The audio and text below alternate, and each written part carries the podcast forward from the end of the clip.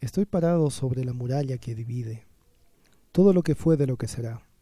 Estoy mirando cómo esas viejas ilusiones, pasando la muralla, se hacen realidad. Pero como el amor de ayer, pero como el amor de ayer, vuelve a desaparecer, desaparecer. Estoy parado sobre la muralla que divide todo lo que amé de lo que amaré. Estoy mirando cómo mis heridas se cerraron y cómo se desangra un nuevo corazón. Pero como el amor de ayer, pero como el amor de ayer, vuelve a desaparecer, desaparecer. Estoy parado sobre la muralla que divide todo lo que fue de lo que será. Estoy mirando como aquella vieja psicodelia. Estoy fijándome cómo viene y va. Pero como el amor de ayer, pero como el amor de ayer, vuelve a desaparecer desaparecer. Bienvenidos a Divago, buenos días, buenas tardes, buenas noches, ¿cómo se encuentren? ¿Cómo estás Joel? ¿Cómo te sientes después de haber leído estos versos magníficos que, de, de tu, uno de tus grupos favoritos? La verdad, te, si tengo que ser sincero en dos cosas, eh, no me gustan los enanitos verdes. Bueno, al margen de que un 80% de las cosas que he dicho en todos estos programas tienen que ver sobre cosas que no me gustan.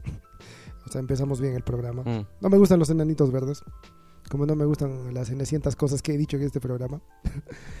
y que es la primera vez que me pongo a pensar en que, en que esta canción había tenido más sentido del que pensaba que tenía.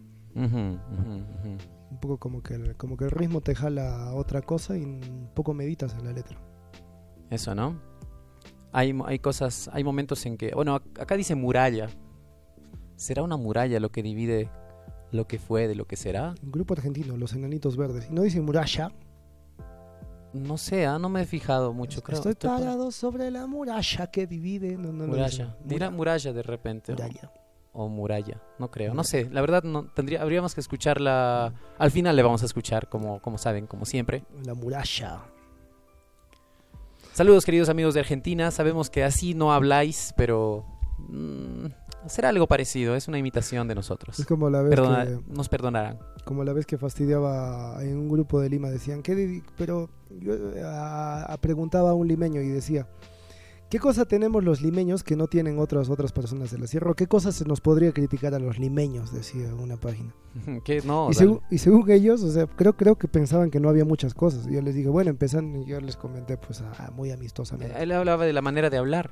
creo que sí Ya. creo que era eso yo les dije bueno en, en principio ustedes dicen pollo no dicen pollo y dicen llanta en vez de llanta y cosas así, dicen llaves en vez de decir llaves. Y, y- medio que se ofendieron, parece que, es que no se dan cuenta. Sí, porque también uno te preguntaría, muchos seguramente preguntarán en este programa, este, Joel ha dicho la misma palabra dos veces, ¿no me parece? y no solamente los limeños, sino en sí muchas personas, muchísimas personas. Confunden Porque la- este sonido, este sonido de la L, eh, así, de esa manera, este, es, digamos, un sonido de los, de los conservadores, ¿ya? Es un sonido conservador eh, del español que queda en algunos lugares. Mm. Pero sí, o sea, dentro, val- valiendo de la propia evolución del idioma y de todas sus variantes, es una de las maneras correctas de pronunciar. Muralla, muralla, muralla, como quieras. Esas formas son correctas. Todas son, todas son formas, son formas regionales simplemente. el rayo. Exactamente. Y hay incluso este raya, rasha, hay varias formas, ¿eh? Raya, o sea, por eso puedes decir, puedes decir pollo, pollo, pollo, pollo, pollo. Todas esas formas son correctas. Cada una de esas eh, este, en- en- son simplemente variedades regionales o dialectales, ¿no? Del, del Te castellano. faltaba, te faltaba decir pocho. Mm, Saludos a todos los pochos. Sí, pochos y pochas. Saludos. Pero, ¿Cuál es el tema? ¿Conoces algún pocho? Mm, pochito, pochita, alguna vez solo lo he escuchado, pero no que conozca. Discúlpame que se me fue. ¿Cuál es el, el diminutivo de pocho? De pocho. Pochito, pochita. O sea, ¿De qué nombre viene? Ay, de- no sé, no, la verdad no, no me acuerdo en este momento. A mí también se me fue. Bueno, se nos recordará a medio programa. Y también es un buen momento para recordar cómo se llama el programa. Joel, por favor.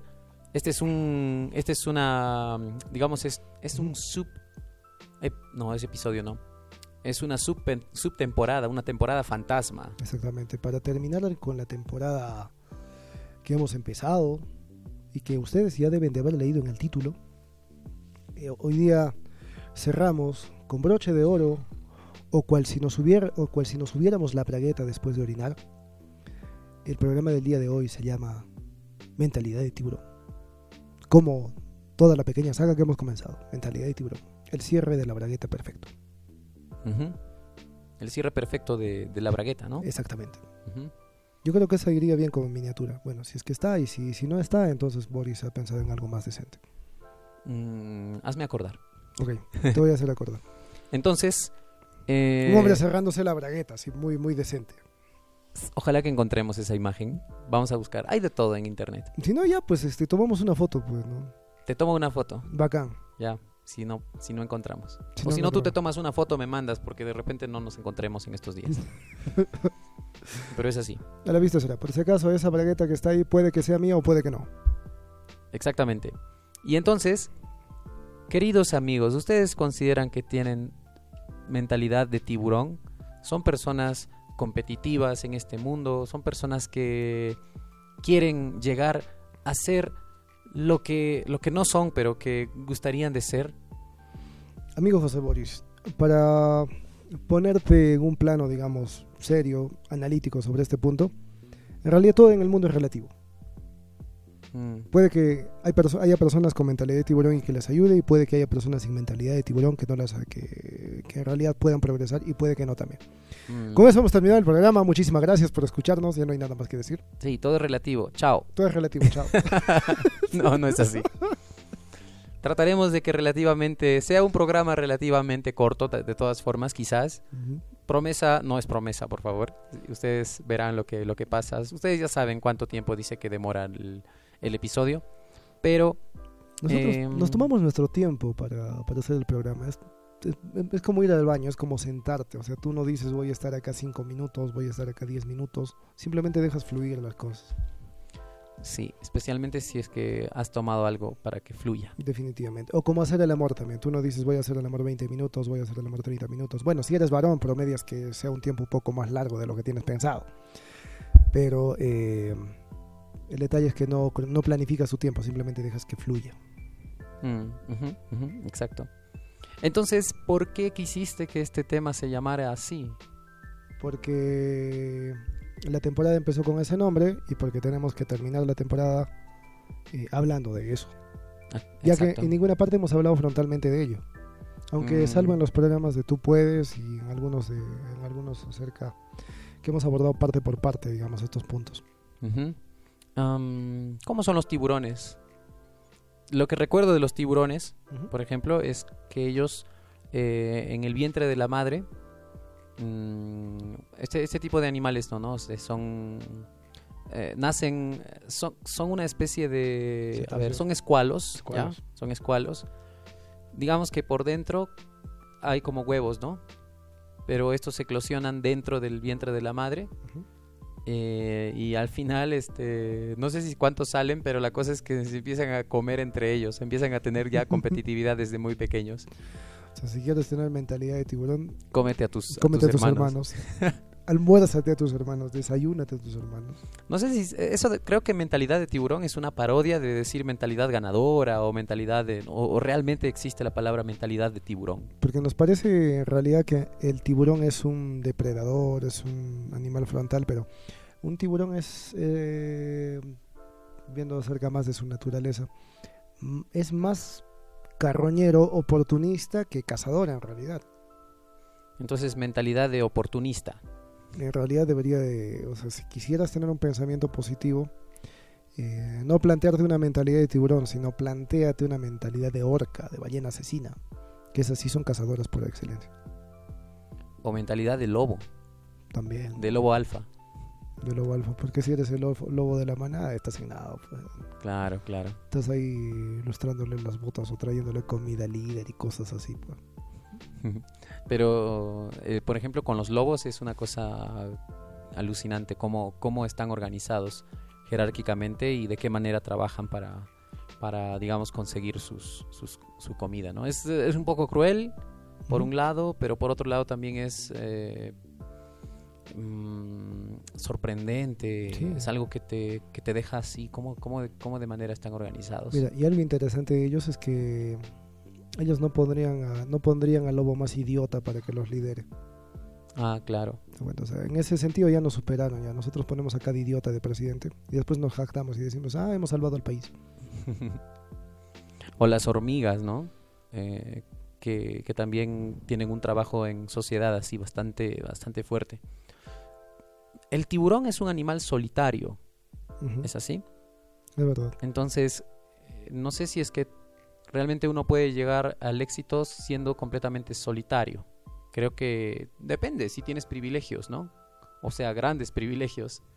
De tal manera que, y aún así, ¿ah? y aún así, difícilmente tú si estás solo, o sea, si es que no trabajas mm, en cierto sentido aprendiendo a depender de otros, es verdad.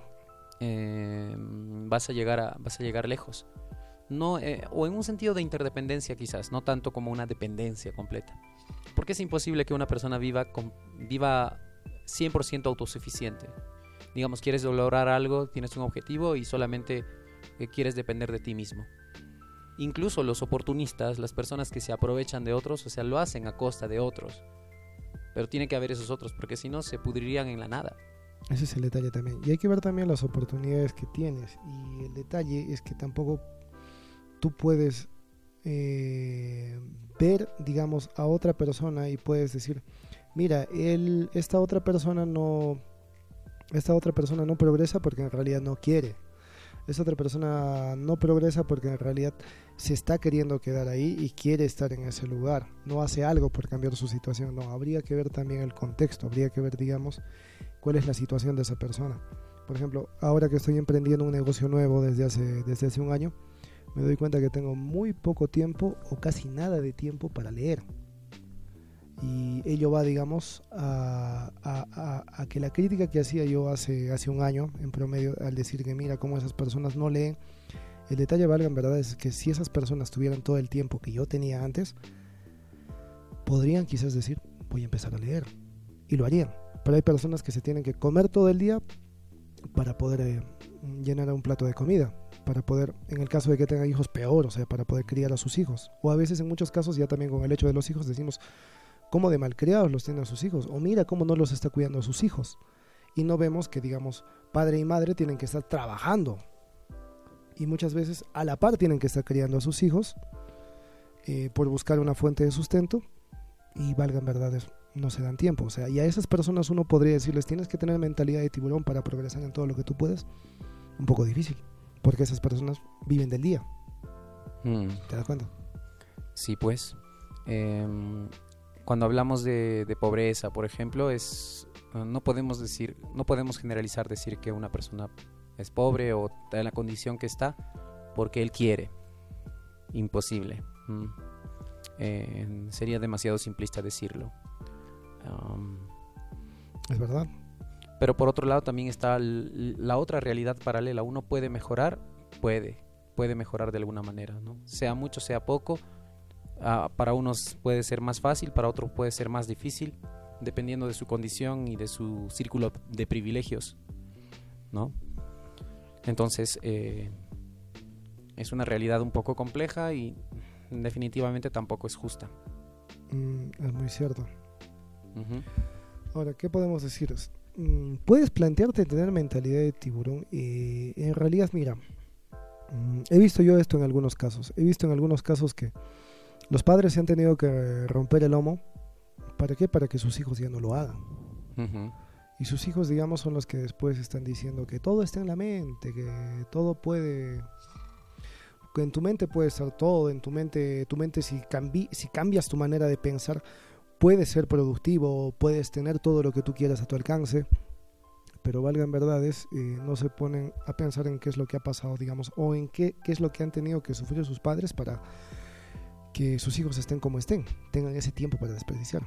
Y eso lo estoy hablando a, título muy personal, a título, a mm. título mío. O sea, en realidad yo saco cuentas y digo, ¿qué es lo que han hecho todos mis padres para que al final yo termine grabando un programa de podcast, tomándome un tiempo para grabar un programa, un programa de podcast y teniendo tiempo para invertir. O sea, ellos se han tenido que romper el lomo para que al final yo tenga este tiempo, para que al final yo no tenga que sufrir lo que ellos han sufrido, invertir el tiempo que ellos han invertido para, para, para tener la relativa estabilidad que tienen. Da, da mucho para pensar. Mm. O sea, eso de mentalidad de tiburón, hay que ver lo que puede adaptarse a, digamos, a la condición que tengas y al trabajo que hagas. Pero no podría generalizarse en el hecho de decir, esa persona o tal fulano está fracasado porque en realidad su mentalidad hace que fracase. No podría Mm. verse de esa manera. Claro. Ah, metiéndonos un poco en el mundo de, lo, de, de la teología, ¿no? Especialmente la, la protestante. Por ejemplo, hay quienes eh, consideran en, la, en el asunto de la, de la soteriología. Y la soteriología es la doctrina que habla sobre la salvación, ¿no? La soteriología, No la zoteriología, sino la soteriología. soteriología. ¿Y qué, qué significaría soteriología? ¿Qué rayos Si esa palabra significaría? si significará algo, no sé, la verdad. ¿Qué es teriología? Eh, mm, la palabra viene de soter, Allá. ya, entonces soterio y logía. entonces soterio, no, soteriología Soterio no sé qué no, sería, no significa nada. Pero podríamos inventarle algo. Es la co- cosa es que la soteriología habla de la salvación Es como ponerle a tu hijo Y- de nombre Dylan. y dice que y dice que más o menos es así, ya. Dependiendo de tu de tu posición teológica, Ajá. eh, los que son salvos son salvos porque Dios lo quiso y no porque ellos eh, no porque ellos eh, realmente hayan hecho algo para ser salvados, sino que Ujú. Dios lo quiere. Y los que no lo son, de la misma manera, podríamos, podríamos inferir de que es porque Dios no lo quiso, simplemente. ¿Ya? Esta es una posición, eh, digamos, un poco fuerte. Ok. Y hay otra posición que es la que todos son salvados porque ellos han decidido aceptar o no a Dios. Ya. Ya, pero esto juega en contra de un de, de otro de otro de otra cosa que tiene que ver con Dios. Si es que tú le puedes rechazar al llamado de Dios, significa que Dios no es tan soberano que digamos. ¿No? Entonces, si es que puedes rechazarlo, si es que él digamos dice, "Quiero que tú seas salvo, pero no puedo que no puedo salvarte aunque yo quiero, porque tú porque tú tienes que aceptar a- aceptarlo", estaríamos diciendo que Dios no es Dios. En cambio, en el otro, en, eh, en el otro aspecto que es un poco más duro, parece que dirías, este, entonces, eh, entonces sí, si Dios es Dios, si Él decide salvarte, pues lo va a hacer. Y lo va a hacer porque es Dios, porque Él quiere. Pero estaríamos hablando de un Dios tirano, quizás, que decide que, que decide que unos se vayan a la condenación eterna, Oye, es verdad. hagan lo que hagan o no. Entonces es un dilema, ¿ya? Es un dilema que hasta ahora no tiene una solución exacta. Y algunos consideran que la mejor, digamos, la más la más no, dependiendo, dependiendo. Para algunos tiene más es más razonable lo uno o es más más razonable lo, lo otro y encuentran argumentos. La cosa es que eh, de eso me acordé, simplemente para divagar un poco respecto del asunto de que si eres pobre porque quieres o si eres Ajá. pobre porque la sociedad y el sistema te han hecho como eres. Si eres pobre porque la sociedad y el sistema también se comen.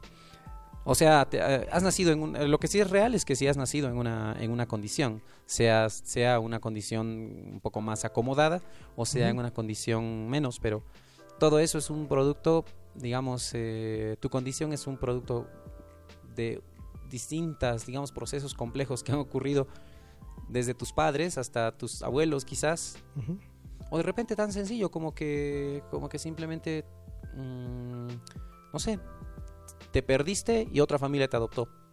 O alguien te robó de niño y ya, simplemente ya nunca más, no, no, y fuiste, eras un hijo pobre, de pronto apareciste en una familia rica, También. o viceversa, que podrías haber heredado mucho, pero de pronto este, quien te adoptaron, quien te adoptó fue una familia pobre que a lo mucho solamente te han podido dar su amor. También. Entre ello también hay un punto también. No con ello quiere decir que he nacido pobre, moriré pobre. He nacido desvalido, he nacido abandonado. Bueno, moriré así. tam- tampoco no, pues no. Yo creo Pero que sí, probable, muy, muy probablemente, querido oyente, en la clase social en la que tú has nacido es en la que te vas a morir. o sea, eso lo dicen las estadísticas y también las, o sea, gran probabilidad de que no vas a poder pasar de una clase social a otra. iba, iba, ta- iba también a ese punto. O sea, tampoco, tampoco aspires mucho. O sea, voy a este punto, por ejemplo. Mis papás han trabajado mucho, han trabajado mucho toda su vida. Y por el trabajo que han tenido toda su vida, tenemos una casa en donde vivimos, bueno, mis hermanos, los que estamos, a- los que estamos actualmente. Eh, no pasamos hambre, hemos tenido educación. Yo califico eso como una gran bendición. Pero eso Mm. de que tengamos cada uno una camioneta 4x4 en la puerta, que tenga una casa, que tenga cuatro o cinco casas, eso lo veo muy muy difícil. Eso lo Mm. veo, eso lo veo muy difícil. Claro. Eh, eso ya creo que nos los dejan como trabajo a nosotros. Y al paso que vamos, a cómo va, a cómo va la situación también, ah, yo creo que mm, yo creo que tampoco. Mm. Bueno, también no es mi prioridad también, no, No es, no es prioridad. no Y es bueno encontrar peldaños, ¿no? De repente si quieres pasar de una sociedad o de un tipo de, de escaño, yo qué sé, no sé, una, una escala, ah, es bueno identificar cuál es tu, cuál es tu peldaño o cuál es esa, esa ¿cómo se diría? Es eh, esa patita de gallo que te van a dar para que puedas subir un poco, digamos. Una, y una de ellas, casi obvio decirlo, pero es la educación, es una de ellas. Que digamos, que si digamos tú mm, puedes tener acceso a la educación, tienes más, tienes más posibilidades de, de obtener algunas oportunidades o por lo menos de saber cómo encontrarlas. Digamos, es el primer paso.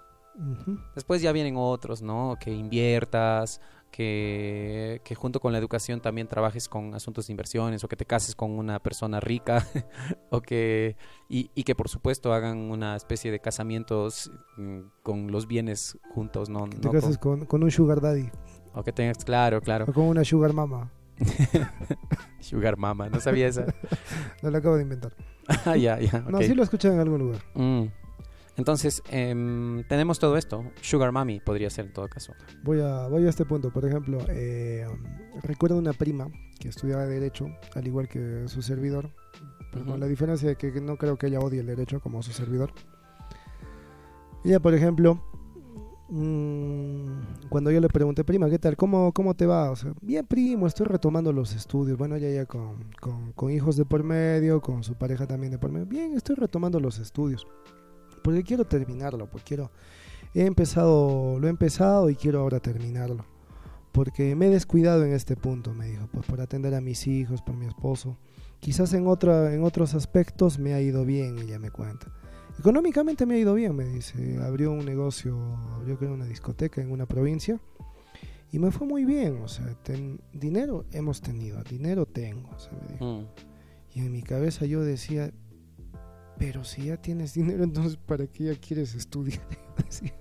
Mm. si yo tuviera dinero, si yo tuviera dinero y digamos una, un- una posición, digamos que, que me diga, ya no, ya no tienes que, mm, ya no tienes que trabajar mucho, tienes que estar, yo diría entonces, ¿para qué miércoles yo voy a estudiar? Yo voy a estudiar lo que me dé la gana, yo voy a leer ahora lo que me dé la gana. Ah, claro, o sea, lo que te Pero- dé la gana, eso Pero sí. ya no, ya no voy a, digamos, profesionalizarme para después... eh, Probablemente lo que ella quiere estudiar como- es lo que le da la gana. De o sea, lo que, lo que siempre le dio la gana de hacer. De lo que siempre ha querido hacer. también. Quizás lo estoy viendo yo desde mi óptica también. Quizás estoy siendo egoísta en verlo desde ese punto. El punto es eso, o sea, Mm. hay muchas personas también como yo, como en mi caso, que estudias, estudias para que estudias no por placer, estudias porque tienes que desempeñarte con, eh, tienes que desempeñarte en eso y tienes que ganar dinero por eso. O sea, yo, por ejemplo, siempre he tenido la mentalidad en este sentido. He estudiado, mis padres han invertido este dinero y es dinero que tiene que volver. Yo digo, Mm. es dinero que tiene que volver. Y si en determinado momento he visto este dinero, este dinero no está volviendo, voy a hacer otra cosa. Y me da, y me da muy poco, tengo muchos reparos en, en- en dejar ello, porque digo, si es algo que desdeño, si es algo que desprecio, y si es algo que en realidad ni me llena y no me está dando dinero, entonces lo dejo. Mm. Y no es un sacrificio dejarlo en este caso, es más bien una liberación dejarlo, o sea, lo dejo, adiós, Ujú. te acabaste. Claro. Yo no he estudiado para que la gente me diga doctor, para que la gente me, me mire como que soy un super profesional. No, yo he estudiado para ganar dinero. Y si no me da dinero, adiós. Al menos en el aspecto de, de la profesión. O como yo mm, veo, veo mi profesión. O veo la profesión que he dejado. Claro. Bueno, claro. ya se me entiende. Sí, sí. Eh, la cosa es que cuando, cuando yo también estudié, sí, no es que me dijeron, en mi caso tampoco me exigieron, tienes que estudiar esto para, para ganarte la vida. Eh, aunque sí, o sea, se- era, era dable, pero de repente la mentalidad de mi familia era un poco esta. No era como que puedes hacer lo que quieras tampoco. Por ejemplo, dedicarme a la música, nal- na- nada que ver. También. Dedicarme a la vida religiosa tampoco realmente, tanto. Aunque de hecho ser pastor evangélico en, algunas denominaciones es, es bastante acomodadito. En la iglesia adventista es rentable ser pastor adventista. Saludos a mis pastores evangel a mis pastores adventistas de la iglesia y saludos a todos mis hermanos diezmantes que hacen cada vez la vida más cómoda a los pastores adventistas. Entonces, mm, Yo nunca puse diezmo en mi vida y me enorgullezco de eso. nunca puse diezmos y me siento orgulloso de eso y lo digo a los cuatro vientos. Yo nunca he puesto diezmo. ya, ya, ok. Es más, estoy esperando cada domingo decirme de que, que algún pastor me diga, oye, tú vienes con una zapatilla cada domingo. Sí, es que eso es- esa es la inversión de mis diezmos. Tengo camisetas distintas también porque sí, ahí está la inversión de mis diezmos en realidad. Ay, ay, ay. Ya, pues, entonces, eh, que sea profesional, que sea profesional, es la idea ah, a veces por aquí, ¿no? Que sea lo que sea, pero que sea profesional. Y que sea profesional significa que termine una carrera universitaria o una carrera técnica, eh, que esté titulado en ella y que se dedique a eso. Eso es ser profesional. Cuando este, la palabra profesional viene de la palabra profesión, y profesión no significa carrera universitaria o facultad necesariamente. Pero bueno, es la mentalidad aquí. Eh, en otros países a veces es un poco diferente. Me sorprendió un poco la, la- la mentalidad de varias personas en Brasil cuando tuve la oportunidad de estar, que más o menos estaba algo así. O sea que, al menos en Perú dices, termino el colegio y tengo que ir a la universidad, o tengo que intentarlo al menos. Pero por allá como que no era tan, tan tanta cosa. Si eras un chico estudioso, medio nerd, así, entonces trata de ver la posibilidad de poder entrar a la universidad. Si no, pues, este, mm, si tú quieres, puedes hacer una carrera técnica, que es lo que bas- bastante común era. O incluso muchos decían, termino y voy a trabajar para una de esas empresas grandes. Ahorro mi dinero y, y- y ya pues vivo tranquilo. Me endeudo, pero trabajo bien, trabajo bien y, y me contratan. O sea, básicamente es- este- esta mentalidad es algo, algo así. Y el sueño mayor de, digamos, de chicos bra- brasileños es ah, ser un gran jugador de fútbol Eu quero, eu quero ser. a- o un, o un youtuber famoso también. Es, eh, un influencer, un youtuber famoso. Eu quero jogar futebol. Eso, muy bien. Te acordaste de tus clases de portugués. Muy bien, tu estrellita. En realidad eso lo saqué de, de, de Pulp Fiction, de una parte en la que hacen mal la, la traducción de, de portugués. Ah. O los chicos eh, de Estados Unidos también, ¿no? Quieren ser estrellas de rock. Pero ahora ya no hay estrellas de rock. Ahora son estrellas de TikTok. También, sí. O estrellas así de en influencer, ¿no? No, incluso cómo ha avanzado el tiempo, mira que hay algunas actrices pornográficas que ellas dijeron mi sueño era ser actriz pornográfica. No lo sabía. ¿Puedes creer? Debe de haber, claro, por supuesto. Qué Debe de haber. bárbaro, o sea, y- seguramente fueron expuestas al, al- a conocer a conocer cómo cómo, cómo se vive en, en es- en ese mundo en algún momento. también, ¿no? curioso. La primera canción de, de la tarde, día, noche o en el momento en el que escuches esto, sin importarnos el estado en el que te encuentres, se llama Por bandera de Alejandro Sanz.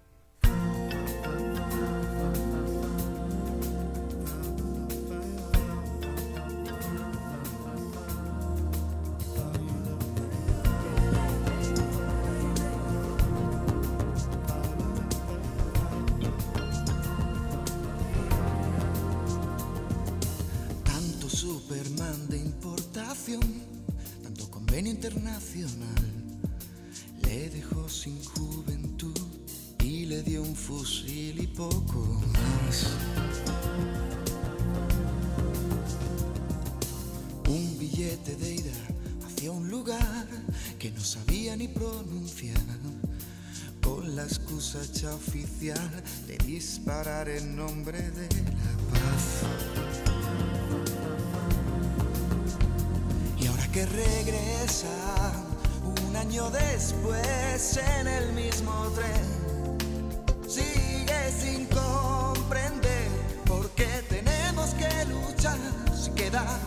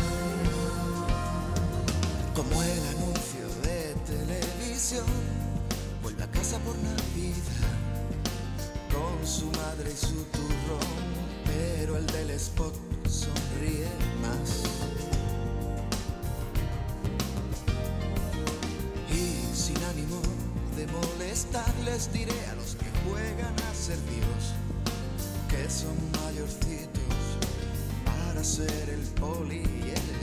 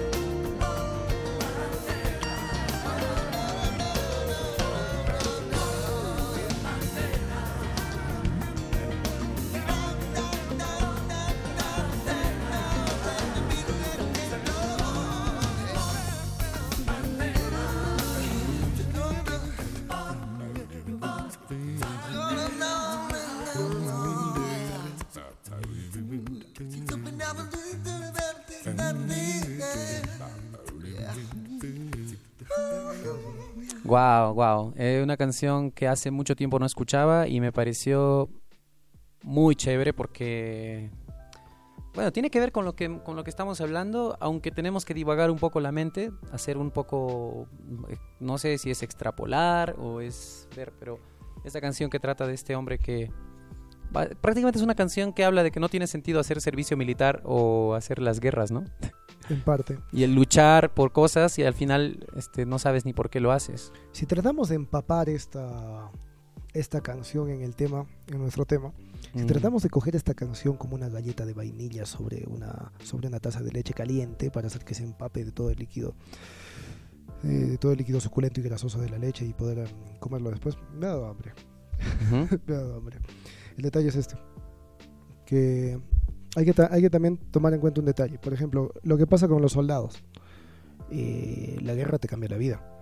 Mm, ujú. Y no simplemente es algo que vas a llevar un par de años, es algo que puedes llevar toda tu vida. Toda la vida se queda con Y no lo hablo de la- no lo hablo de experiencia personal, yo nunca he pasado una guerra, pero lo hablo de haber visto videos y todo ello. Yo creo que lo que muchos de ustedes han, han pasado, yo creo que muy pocos de ustedes han ido a la guerra, salvo que estemos hablando con, salvo que este, que este programa esté llegando a, a los países eh, balcánicos o cosas así, que creo que no, que creo que, que creo que no Mm. se habla, o los de Medio Oriente. o los de Medio Oriente. El detalle es este. Eh, tu mentalidad mm, te puede hacer sobrevivir bacán en, en una guerra, pero no va a hacer que se te quite de la cabeza todo lo que has vivido en ella. Ese es el detalle. Y todo, y todo cuanto te va a cambiar, te das cuenta. O sea, puede que haya factores externos. Hay factores externos que en realidad van a hacer que tu mentalidad no sea en realidad fundamental para cambiar tu vida. No sé si me dejo entender. Mm, José Boris va a hacer, va a hacer que se me entienda mejor. No, no, no. Explícame otra vez, otra vez un poco eso. O sea que tu mentalidad, eh, Mira, si tu país que, no vas a cambiar necesariamente si cambias de mentalidad, algo así. si tu país entra en guerra, si nuestro país entra en guerra y nosotros tenemos que ir a pelear, eh, nuestra mentalidad de tiburón va a salvarnos de que nos caiga una, una bomba y nos vuelen mil pedazos, de que nos caiga un misil y nos vuelen mil pedazos. Ah, no, no, no, no. no, no nos va a salvar. Hay cosas que te suceden y que no suceden, simplemente porque te suceden. El- ese es el hecho. O sea, va a haber cosas que te va a pasar. O sea, tu mentalidad de tiburón no va, no va a cambiar el hecho de que mañana tú estés, soy positivo, soy positivo, voy a, hoy día va a ser un gran día, sales a la calle, te atropella el carro y te amputan una pierna. Claro. O sea- es lo que pensaban los dinosaurios hace 65 millones de años, cuando llegó el meteorito y guau, guau, guau, Vamos a ese punto. cambió todo. Hay factores externos que tú no puedes impedir y tu mentalidad no lo cambia todo. Eso, ¿no? O sea, Eso. solo con tu mentalidad o solo con ponerte a pensar en que voy a cambiar todo, voy a cambiar el mundo, voy a hacer de este un mundo mejor, o voy a cambiar mi vida y todo el mundo va a girar en torno mío, eso no te va a cambiar. Si es que hay un factor externo que hace que pierdas algo. A no ser que te hayas leído el libro El Secreto y con tu mente hayas movido todo el universo para que, para que todo vaya a favor, a favor de ti. ¿No? Podría ser. Pero la cosa es que, mm, bueno, todo es cuestión también de cómo estás interpretando las cosas, ¿no? Pero ay, sería cuestión de hablar un poco más sobre este, sobre este bendito libro, el, El Secreto. Cuando escuché esta canción de Alejandro, Mm, más o menos me puse a pensar esto también. Eh, por otro lado, yo lo entendía como, al final luchas tanto, pero ¿para qué? Si es que puedes vivir una tarde, un atardecer en primavera, algo así como menciona en una parte de la letra de la canción, o puedes eh, simplemente, no sé, yo, yo, yo, yo añadiendo algunas cosas, abrazar a alguien que te espera, o estar allí, ¿no? Eh, con, con las personas. O reír. Reírte carcajadas de algún motivo. Cosas tan sencillas que son un regalo de la vida. Y que no necesitas ser millonario para tenerlas. Es verdad. Puedes pasar un gran, puedes pasar un buen momento con tu, con tu familia y, y yo creo que con tu familia, con tus seres queridos, con tus amigos, puedes reír un buen momento y puede que eso valga más que tener una casa de ocho pisos, puede Mm. que eso te valga más que tener una Hilux, Sí, pues. Entonces, depende de qué es lo que uno... si es que uno va, si es que uno va a luchar, hay que tener en cuenta, creo, eso. ¿Por qué lo vas a hacer? ¿Lo vas a hacer para sentirte bien al final? Porque al final vas a estar como, como el coyote cuando terminó de comerse al correcaminos. ¿No? Si es que han visto ahí, busquen en YouTube, coyote se come a correcaminos o coyote por fin atrapa al correcaminos. Y luego vean cuán, cuán crítica su existencia. Los que, los que conocen esta, eh, estos mm, cartoons, ¿cómo se llaman? Estos dibujos animados, ya se habrán vacunado la segunda dosis en Perú. Entonces, eh, ¿cuál es nuestra siguiente canción? La siguiente canción es una canción muy conocida y si recuerdas esta canción también tienes que buscar tu segunda dosis de vacunación porque esta canción es una canción de los años 90 con Fito Páez y se llama Mariposa Technicolor. ¿Qué canción más interesante? Vacúnate ya si la recuerdas. sí, porque ah, me decías que te gustaba la manera como, como daba la consecución de las, de las sílabas en la melodía, ¿no? Qué bonita melodía.